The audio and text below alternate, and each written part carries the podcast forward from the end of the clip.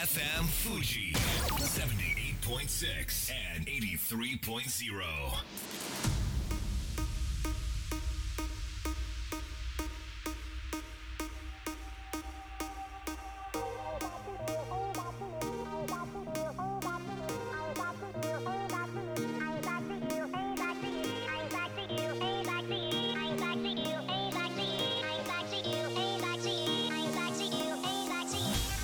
月曜夜のひとときいかがお過ごしでしょうか？この番組「みんなのラジオは」自分の故郷を盛り上げたい誰かの役に立ちたいぜひ知ってほしい聞いてほしいそんなたくさんの思いを発信していく番組です。本日で第320回の放送東京代々木のスタジオビビットより生放送でお届けしてまいります。私今日で3年間に及ぶヒゲ脱毛の施術期間が終了いたしました。分かってます？世界一どうでもいいトピックなんです。言いたいことはそこじゃなくて先日女性専用の脱毛サロン銀座カラーが破産して全店営業停止になったというニュース。払った金どうすんだよというね消費者の怒りを見ますとこの長期で利益を感じさせるサービスも考えものだなと思うわけです。特に美容業界は注意が必要で開業してから1年以内に閉店する確率60% 3年以内で90%という驚異の廃業率なんですよ。飲食店でも1年以内で 30%3 年以内で70%の廃業率ですからその高い数字が比較からも分かります。おすすめはもう都度払いですね。毎回お金を払う方式が今時なんじゃないかなと思います。こんばんは DJ 西川俊也です。さあ番組の進行はもうお一方。どうも毎日健康唐揚げ生活有野育です。よろしくお願い申し上げます。よろしくお願い申し上げます。私はですね、はいはい。ついさっきまで、うん。歯の矯正に行ってきました。あそうですか。なんと当初2年の予定がうんうん。4年かかってて、かかってます出ね費が痛い。いやでもそれ、はいそうなんだけどそのななんていうの？その歯医者さんがはい。潰れてないことがはい。やっぱいいことだよねだだって長くなればなるほどこうリスクって高くなりますのでうん。4年も続けはていられるっていうのもまあその長いけどまあある種あのメリットはあるのかなって。おおポジティブですね。安くできてるわけですもんねそのいやプラス何十万ってかかっちゃって。算されている加算んですね。されてくんですえーよ、ホワイトニングとかも一緒にやるんですか？もうやってます。えー、やっぱりあの歯以外ですとうんこの美しい有野由紀さんを保つためにはい。何か他にやってることとかあるんですか、やっぱ基礎化粧品に力入れてますね。あのデパートの1階とかにねたくさんメイクのブランドありますけれども、うんうん。ああいうところでこうお試しとかされたりするんですか？うわ一回もやったことない。あそうなんですね。あのねいや 男性用のね、はい。メイクアップもすごい良くておあの高島屋新宿高島屋さんとか行くと男性が並んでたりしてわすごい時代だななん意識て高い。そうですね。それでは本日もみんなのラジオ元気よくスタートです。FM Fuji FM Fuji. 78.6 and 83.0. この番組は株式会社フレイマ株式会社ミリアッシュネットショップリオリオ一般社団法人 AB ラボ共同司法書士事務所の提供でお送りします。それでは前半はこちらのコーナーです。ミリアッシュ竹谷のエンタメブリッジこのコーナーではイラスト制作や e スポーツまた教育事業に関わるたか関わる竹谷さんが 失礼しました。さまざまな業種の人とエンタメに関わるトークを展開しあわよくばエンタメ業界の関係人口を増やそうという目論みです。はいびっくりしました。株式会社ミリアッシュ竹谷明人さんです。よろしくお願いします。よろしくお願いします。えー、2023年が終わろうとしていますけれども、はい。はい。どんな一年でしたか竹谷さん？この間スタジオジブリの宮崎駿監督のドキュメンタリーが放送されてたんですけど、その中で、うん。宮崎駿監督が餅を焼くんじゃなくて燃やした時がえそ放送されてまして はい。宮崎駿監督クラスになると 餅は焼くんじゃなくて燃やすんだなっていう すごいですね。すごい映像を見ました。ものすごく火が。そうです。それが今年一番笑った出来事でした。はい以上です。ありがとうございます、はい。さあ今日はどんな方を連れてきてくれたんでしはいょうか、、ゲームクリエイターズギルド代表取締役宮田大輔さんです。宮田さんよろしくお願いしますはい、ゲームキャスターズギルドの宮田です。よろしくお願いします。宮田さんとはね、えー私がオーナーを務めます。みんなのバー銀座で一度お会いしているんですけれどもそれ以来です。改めてゲームクリエイターズギルド、はい。どんな会社なんでしょうか？はい、ゲームクリエイターズギルドはですね、うん。若い人からレジェンドの方まで幅広い全てのクリエイターがうん。自分らしく立ち続けられる世界を実現するっていう風なビジョンに向けて、えーうん。いろいろやってる会社ですね。うん、これ逆に言うと、はい。こう自分らしく立ち続けるのが難しい。業界ですか、そうですね、うん。ゲーム業界ってものすごくあのスパンといいますか、うん。新しい技術もどんどんどんどん年々変わっていってますし、逆に言えば一人でできる一人で作るゲームもあるんですけれども、うん。仕事としてはやっぱり100人とか200人とかそういった大人数で作るゲームものすごく多いんですね。うーん。なんかそういう100人、200人でチームになって一つのものを作るっていう経験が私ないので、はい、想像がなかなかできないんですけれども、これそのゲームのほんの一部僕関わってますとか、はなんかこの全体をプロデュースしましたとか、い、こういろんな立ち位置の人がいるってことですよね。そうですね。街だけを作ってますみたいな人だっただからはい。この作品を作りましたって、はい。なかなかこう胸張って言いづらいっていうパターンもあったりするんですか、りそうですね。それこそ一番極端な話で言うと、うん。をそのずっと街だけを作って3年間4年間やってましたっていうタイトルがはい、リリースされないこともあるんですよね、あーいろんな事情で、はい。うん。そうなると自分の自信作とかがうん。世の中になくなっちゃうんですよねあの履歴書じゃないけど、このはい。この作品を作りましたはい。と言いづらくはい。なるケースもあるってはいいうことなんですね。まあ、だとして、はい。このクリエイターの皆さんが長く働けるように自信を持って、どのようにサポートしていくんですか、そうですね。結構そこの環境を作っていくっていうところをいろいろやってまして、はい。えーもちろんそういったクリエイターっていうのが逆にそのクリエイティブなのでうん。例えば営業とかセールスみたいにうん。どれだけこんだけ売りました100万円稼ぎましたみたいなとが言いにくい、分かりづらいですよね。うんはい、それこそさっきの100人とか200人になって、はい。これだけやってましたって人たちがうん。どんなスキルどんな技術を持ってるかっていうところをちゃんと言語化してあげて見える化してはい。言語化して、うん。でその人たちが自分の力がより活躍できる環境で仕事をしてもらう、それこそすごくあの、うん。かっこいい男性を作るのが 3D で作るのが得意な人。うん。とすごくあの筋肉ムキムキの人間の指示を作るのが得意な人って、はいはい全然タイプも違うじゃないですか。そうですよね。ゲームもいろいろあるじゃないですか。うん。格闘ゲームもあれば、恋愛ゲームもあれば確かに確かに。そういうのがそれぞれやっぱクリエイターの得意領域があるので、うん。そういった得意なところで自分らしくうん。自分のスキルが100%活躍できる環境でしっかりと活躍してもらうっていうところをうん。業界全体で作っていくっていうところをいろいろやってますね。なるほど。その主に今の段階ですとはい。活躍する世代っていうのは何歳ぐらいなんですか、えっとですねやっぱりその幅広く生涯現役をうちはアピールしていってるので、はい。あるんですけれども、うん。やっぱりエンターテインメントなので、えー30代20代から30代が油乗ってる時期だと思うんですよ。うん。で40代から50代はうん。どれだけ若者に置いてかれないかを僕もそうですけど、ね頑張って日々研磨してるっていう風な形になっていくのでゲーム業界の40代50代60代はい。ってこうどんな働き方になってるのかってなんかそういうはい。ロールモデルってあったりするんですか、そうですね。今年あの今が結構初めてそういった世代、うん。まだゲーム業界まだまだ若い業界なので、うん。初めてできてるので皆さんすごく模索されてますね。ああそうなんですね、それこそ50代60代になって初めてエンジニアの方プログラマーを書いてる方が、うん。このシーンの初めて気づいたんだけどもうプログラムが PC 小さくて読めないんだよねみたいななるほど。あの老眼。老眼。ね ああそれ大変ですね。みたいああそっかそっか。ないろんな課題があるんですよなので。でその人たちにとっても、この業界で初めての40代、50代、そうです60代みたいな、自分たちが常に先頭の世代っていうはいところで言うと、なんか若い人たちにね、見せられればいいかななんて思うんですすけれども。ね。彼らのノウハウはすごくたくさん貴重なものがあるのでそうですよね。そういった循環ができるとさらに業界的に大きくなっていくのかなと思いますね、ゲームが大好きな有野育さん、はい。めっちゃ好きです。聞いてはい。いかがですか、あのゲームクリエイターズギルドっていうはい名前がめちゃくちゃたまらないです、やっぱ ギルドってやっぱゲームじゃないですか。ゲームといえばギルドみたいなとこあるので、めちゃくちゃ最高です。ありがとうございます。名前にもはい。思い入れがあそうですね。ってですね。はい。うんあのホームページ見ますと、こういろいろとはい。若い方へのアプローチもされてますよね。そうですね。ちょっと教えていただけますか？そうですね。ちょうど先週の土曜日にうん。ゲームクリエイターズギルドエキスポっていうイベントを開催したんですけれども、はい。横浜のマリネーナっていう場所を貸し切って、うん。それは実は1年間ゲームクリエイター甲子園っていう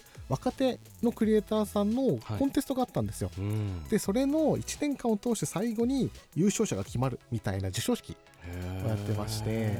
はい、そこでもう企業さんも集まって甲子園という名の通りそこの中で優秀な作品とかを見て、クリエイターさんを「いや君うち来ちゃいなよ」みたいな話をしていくっていうような環境を作ってきたっていう感じですうん。ね。すごいですね、はい。その求人もはい、込めて、そうですね。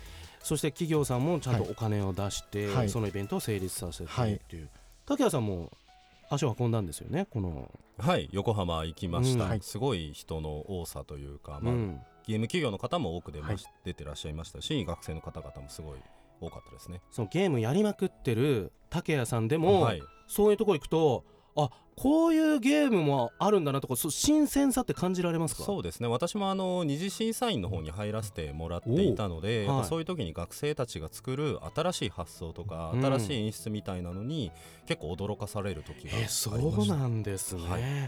そうすると宮田さんあのその集はい。まってる企業も、はいゲーム会社散々ゲーム作ってきたクリエイター見てきたけど、はい、まだ新しいのあるな。っそうですね。て発見がある、はい、まだ新しいのがあるなって思いますし、うん。すごくクリエイターとしてはい。すごく育てがいがあるというか、うん。このクリエイターうちに来てもらったらどんなクリエイターに化けてくんだろうみたいなのをすごくワクワクしていろんな企業さんが参加していただけましたね。宮田さん自身はい。もクリエイターのご出身なんですよね、そうですね。ゲームクリエイターとして長くやってきて、はい。当時あのプレイヤーとしてはい。どんなはい。課題にぶつかっていたりしましたか、プレイヤーとしていろいろトライ逆に僕の立場だと、うん。結構プロデューサーとかディレクターとかもやらせていただいてうん。いろいろ自由にやらせてもらったんですけど、その上でうまくいかなかったなうまくいったなっていうところがあるんですけど、うん。逆にそのディレクターの下について一プランナーだったりした時はとかは、うん。やっぱタイトルがうまくいくいかないとかって自分以外の影響値もすごく大きい。うん分野があって、はい。60歳までどうやって活躍し続けるのがいいのかなっていうのはすごく悩んだ時期もありましたね。もうその時点で先輩のその世代がいないわけですもんね、そうですね。先輩も行ってもなかなか皆さん苦戦してたり、レジェンドドの方でも苦戦してたりすることもたくさんあって、えーいやこれ僕なんかのクリエイターが60歳まで生きてけんなみたいな話で今の会社を作るに至ってるって感じですね。その不安を解決したいってはいいうところがこの会社の始まりとはい。いうことで、そろそろ時間がやってきました。では最後にリスナーの皆さんにぜひ宣伝も込めてメッセージをお願いいたします。はい。先ほどゲームクリエイター甲子園の話をしたんですけれども結構学生のクリエイターっていうところで、えー学生クリエイターなのでそんな大したタイトルないんでしょと思われるかもしれないんですけれども、ものすごく面白いゲーム優れたゲームがたくさん生まれてきてたんですね。はい。なので結構日本のゲーム業界はこれからそういった若いクリエイターさんがどんどん盛り上げていくと思うので、うん。ぜひこちらお聞きの皆さん若いゲームクリエイターさんの皆さんを応援していただけると嬉しいなというふうに思っています。わかりました。ここまでは宮田大輔さんそして竹谷明人さんでした。ありがとうございました。ありがとうございました。ありがとうございました。それでは一曲お届けしましょう。ルーカス・グラハムで Never Change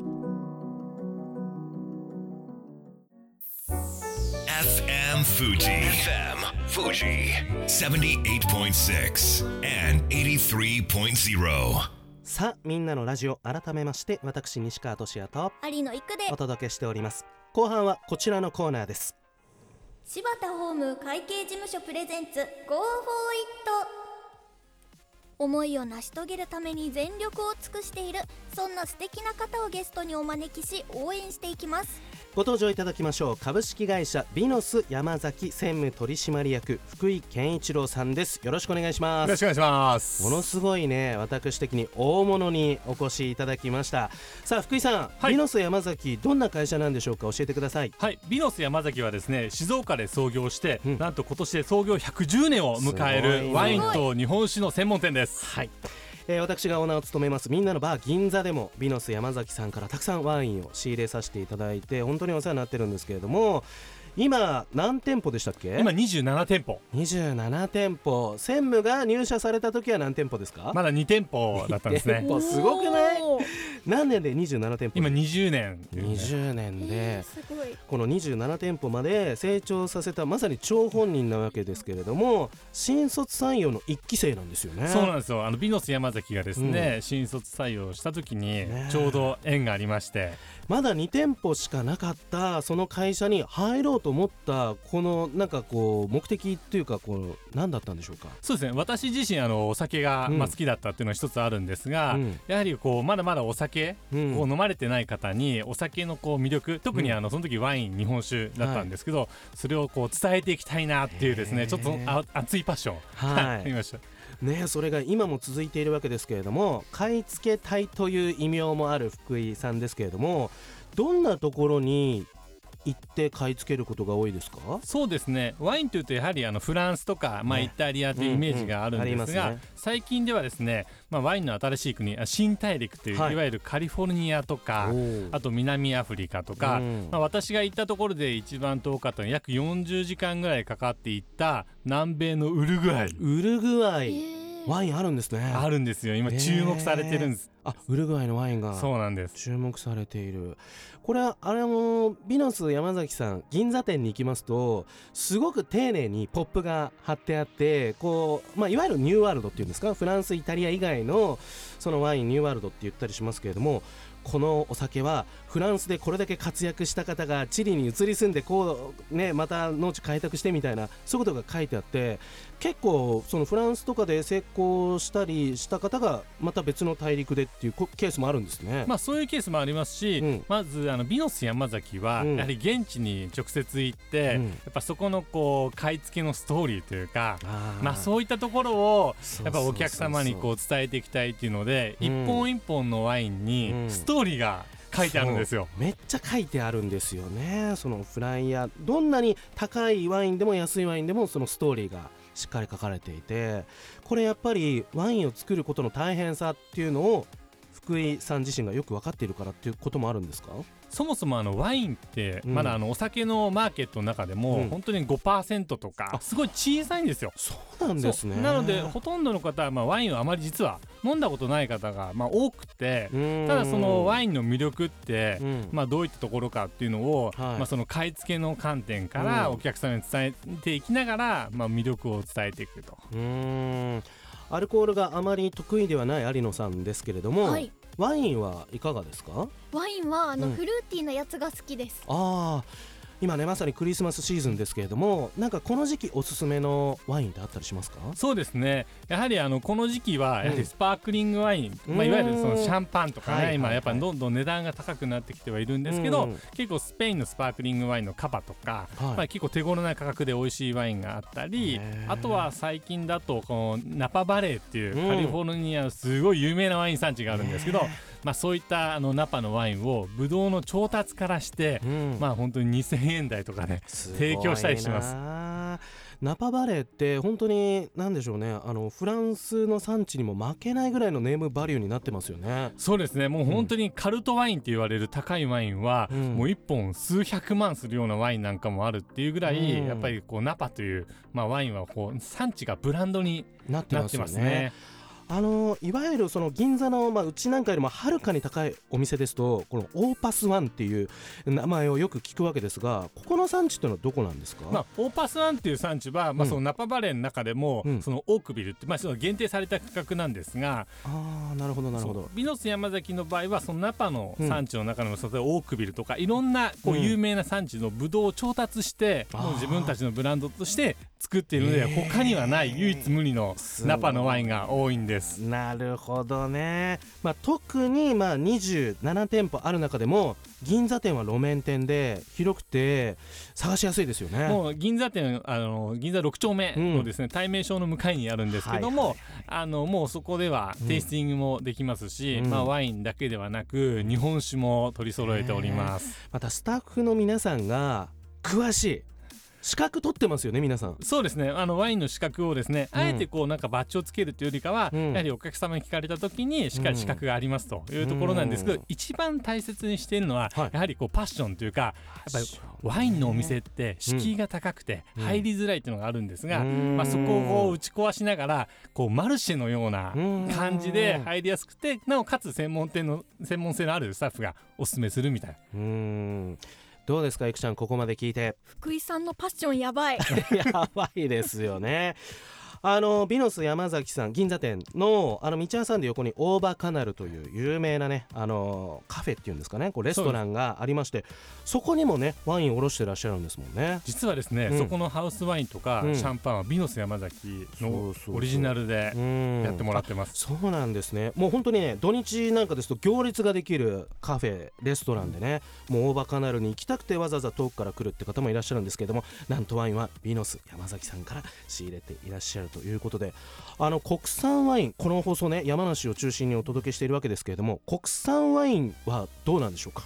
今やっぱ注目されてますね。うん。やはりあの特にこうプレミアム価格というか、はい。のものは本当に海外のうん。ワイン専門誌なんかの高い評価を受けたりとかしているので、うん。まあ、ポテンシャルはあると思います。うーん日本のワインもこれからもっともっと伸びていくそうですね。あるっていう。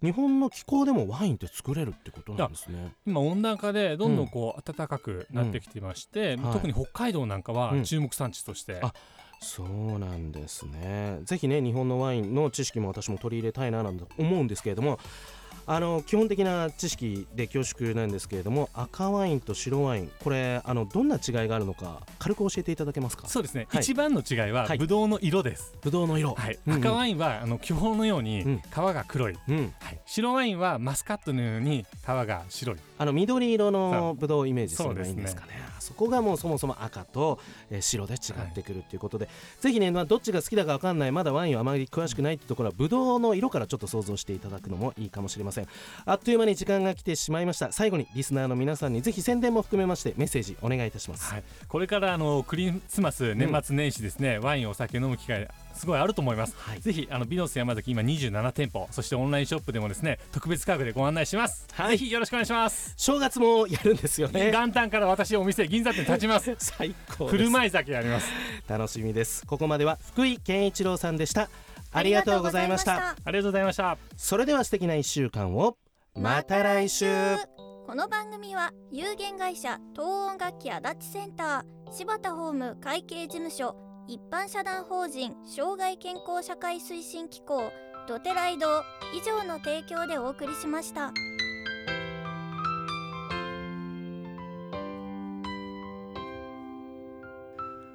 最後だと分かった。でも言いたかった。君が好きだとその後のように浮かぶ思い出に涙流した。健やかなる時も。心やめる時も。励ましてくれたしいつだって方でいてくれた勘違いした僕はそんな状況に甘えいつまでもこんな時が続くものだと過信して全力で君を愛さなかった。大事なものを失って初めて気づかされた自分の愚かさ取り戻すことのできない過去にただ怯えているこの現実の全て。